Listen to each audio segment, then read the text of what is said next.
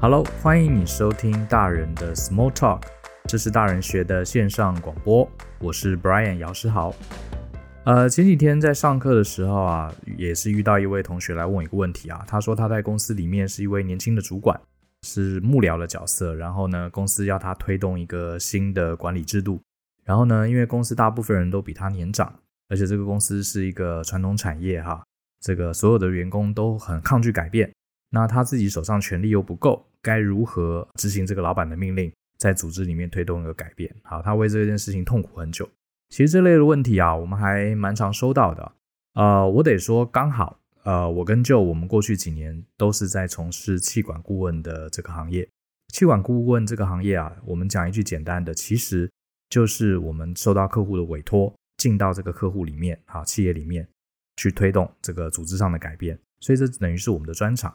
那因为这个同学问我问题啊，这个时间也不多，所以我基本上呢，今天也把我对他的一些回答简单整理成几个要点。首先，第一件事情，我想要跟大家讲的是，你不要一直啊，把这个脑子里啊，一直觉得我权力不够，权力不够，好像把无法推动这个改变啊，呃，缩限成是权力不够的问题。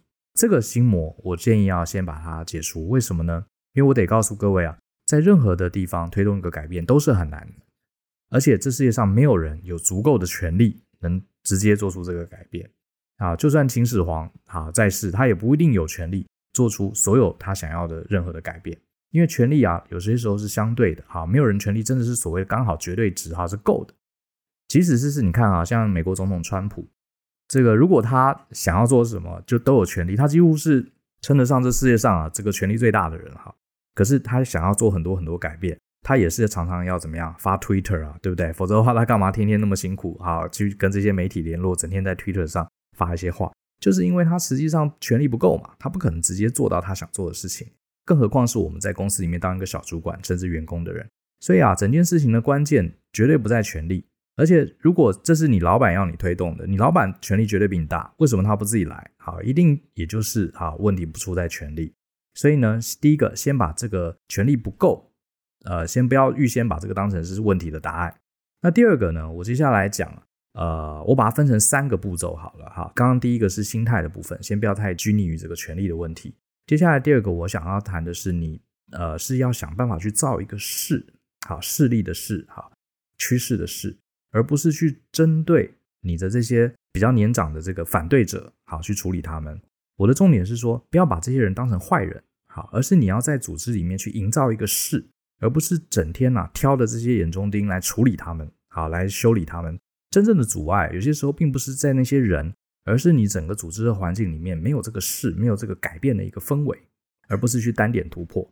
那这个事要怎么造呢？我可以跟大家分享，好，我自己过去呃十几年来在企业里面去推动改变的一些小小的经验。第一个啊，呃，首先改变这件事情很大，比方说呢，我过去常常受到客户的委托啊。在这些公司里面，要推动一个全新的专案管理制度。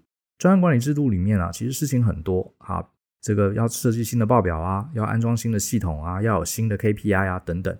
首先呢，你不要把这整件事情把它放得太大。比方说呢，你到处跟人家说啊，我们接下来要推动这个专案管理的变革，我们要推动组织的变革。你把事情讲得太大，所有人啊，对于这种抽象又巨大的东西啊，我们通常是很恐惧、很害怕的哈。所以这时候一定很多人会反对。所以你先不要把事情搞那么大，基本上你要把它，呃，你想带来的改变拆解成一个一个非常容易执行的小任务。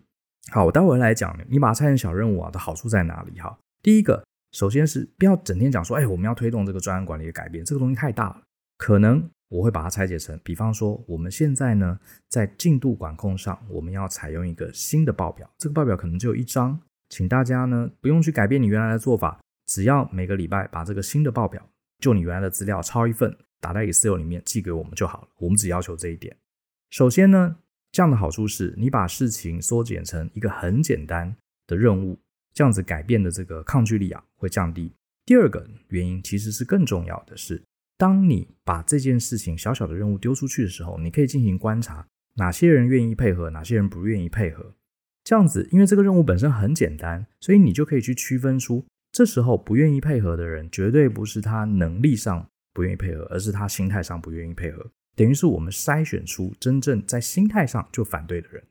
你今天呢，把这个要改变的这个题目啊定得太大啊，导致很多人都这个反对，所以这一群反对的人，你是分不清楚他是真的没能力做到改变，不理解做到改变，还是纯粹是心态上改变。所以你把这个改变的事情变成一个小小的任务，比方说，请大家多找一页报表啦，请大家在原来的报表上多加一个百分比的符号啦，等等。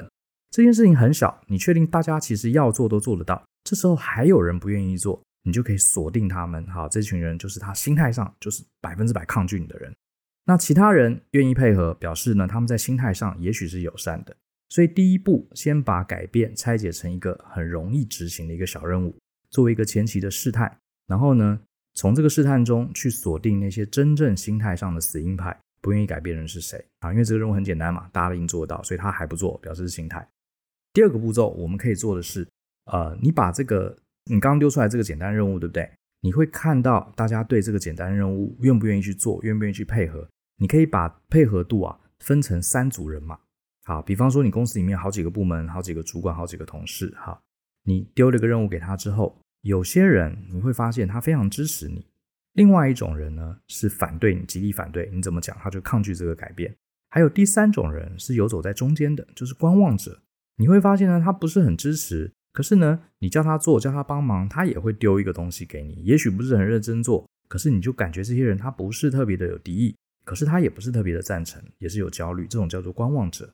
好，各位这个在这个手机前面的听众，我就顺便问你一下：如果是今天你要推动一个改变，然后你又把人分成三组，一组是支持的人啊，一组是反对的人，另外一组是观望的人，你觉得你接下来应该把目标锁定这三组人的哪一组人？这也是我当时啊问我这个同学的一个问题，结果他的回答是：我当然要针对这个反对者啊去做功课。好，其实他答错了，真正最好的策略应该是针对中间的观望者。为什么呢？原因很简单，因为支持你的人基于某种原因，他本来就支持你，所以你不用特别去花时间去说服他。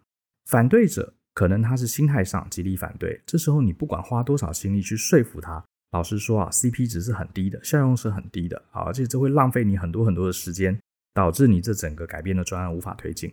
所以最值得的，投资报酬率最高的，你反而应该去针对中间这个观望者。这也就是为什么啊，选举投票的时候哈，大家都会对中间选民花最多的功夫。极力反对你的人，你再怎么做，他也是不会赞成你的。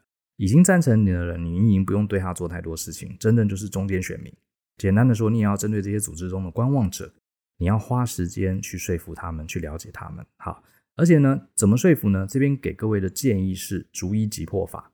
首先呢，你把这些观望者定出来，他们的人数有可能是很多的，也有可能呢不一定是呃很少，都有可能。总之，你把这群观望者一一列出来，找到其中你觉得比较重要的，去排一个优先顺序。比方说，他在公司里位阶比较高，影响力比较大，或者是。你找出这里面你比较有把握去说服的人，比方说这些观望者中有一些是很明理的，好，过去的经验呢比较愿意拥抱改变的，比较好讲话的，你先针对这些观望者去逐一的说服。当然，说服的方法好就要看你为什么要推动这个改变，这个改变呢对他有什么特别的好处？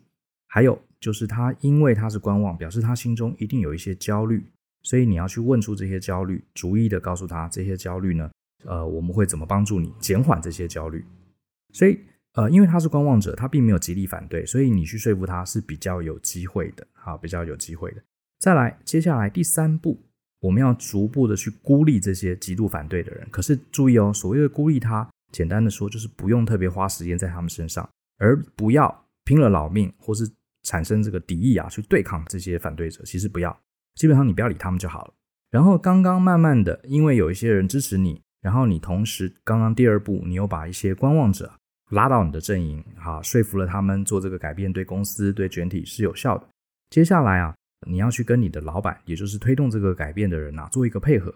比方说，大家都愿意开始交这个报表了，愿意交报表的人，我们也许可以给他一些奖励。比方说，不一定真的是给礼物、给奖金，啊，当然那也是一种方法。像以前我在呃纽约当顾问的时候，我们的做法是这样子，老板。好，我们跟老板配合好，每一个月开进度会议的时候，有照我们新的版本提送报表的人，老板都会特别花时间跟他们 review。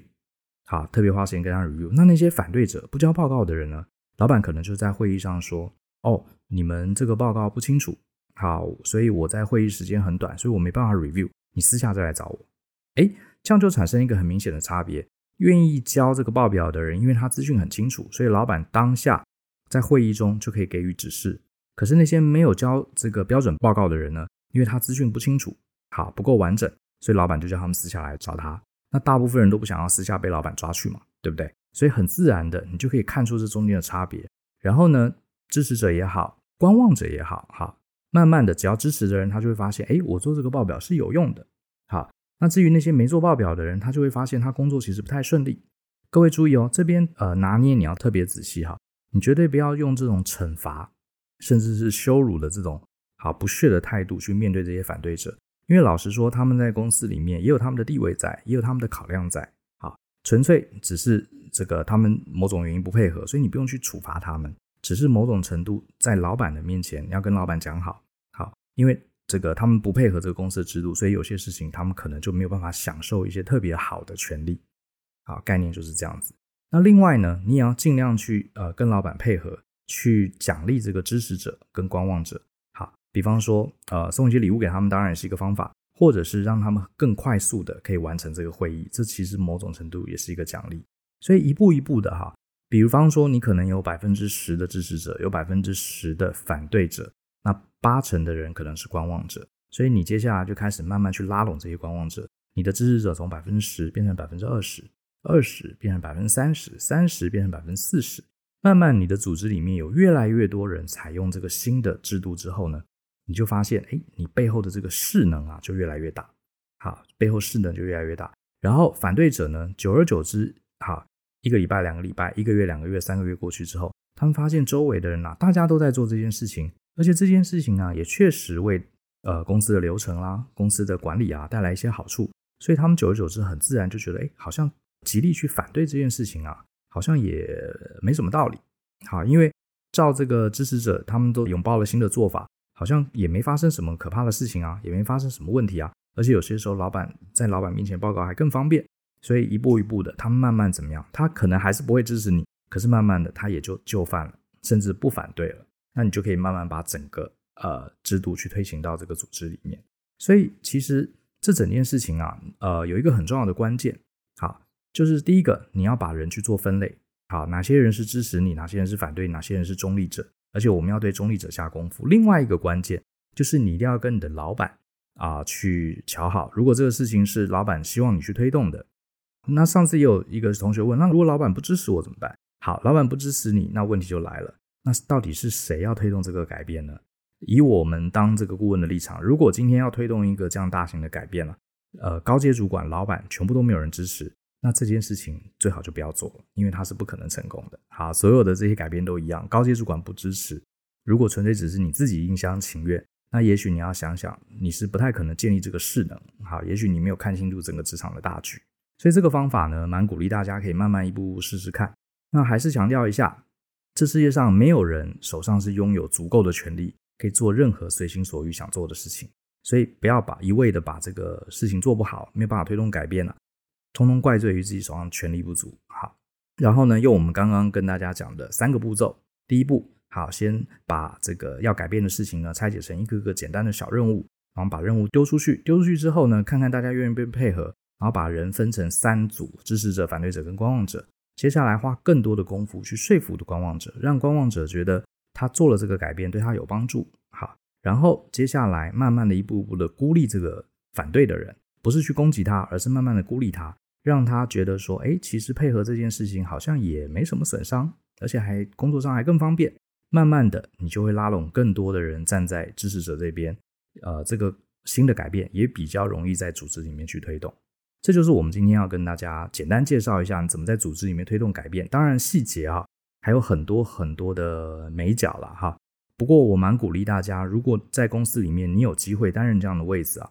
呃，第一点，你要先确定是不是真的高阶主管真心想做。如果是的话，我建议大家不妨承担这个责任去试试看。